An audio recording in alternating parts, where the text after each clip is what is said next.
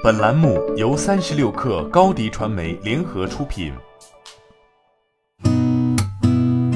八点一刻，听互联网圈的新鲜事儿。今天是二零二一年一月十一号，星期一。您好，我是金盛。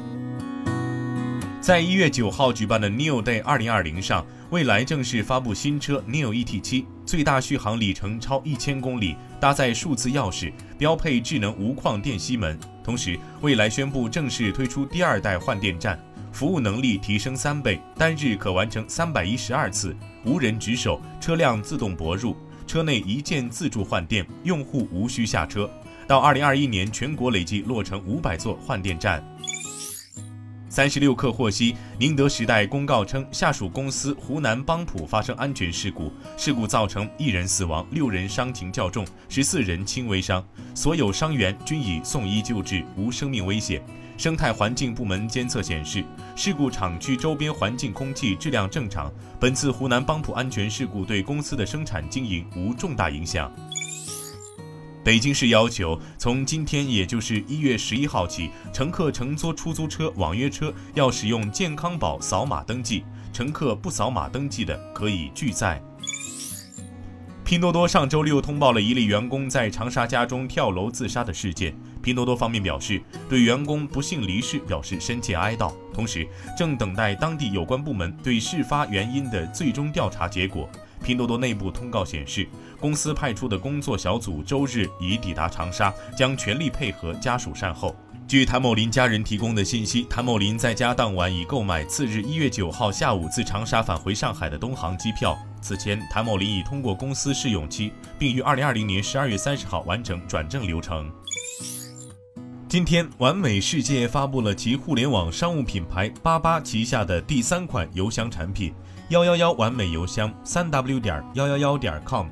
幺幺幺完美邮箱是面向 Z 世代年轻用户的全新产品，与定位于个人商务的八八完美邮箱和可自定义二级域名的 email 完美邮箱一起组建成了完美邮箱家族矩阵。这款邮箱设计以亮黄色风格为主，并保留了时光邮局、便签和日历等特色功能。同时，幺幺幺完美邮箱独立靓号商城也已同步上线，用户更可以在靓号商城选购精品靓号。目前，完美邮箱 App 上三款邮箱的登录入口已全部开放，而在 Web 端则需要单独登录。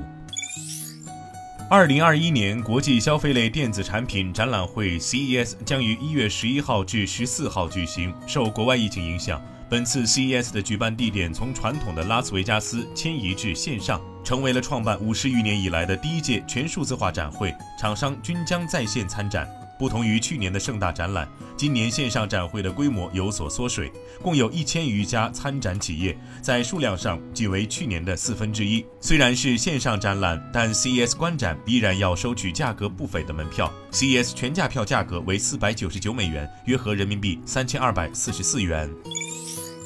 美国最大的本地新闻信息平台 Newsbreak 宣布完成1.15亿美元的 C 轮融资。这轮融资使 Newsbreak 成为2021年首批新的独角兽公司之一。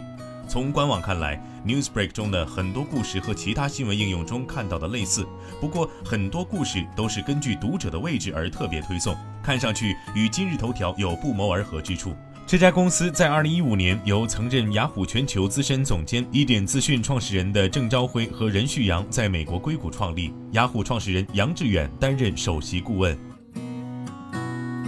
今天咱们就先聊到这儿。编辑崔彦东，我是金盛。八点一刻，咱们明天见。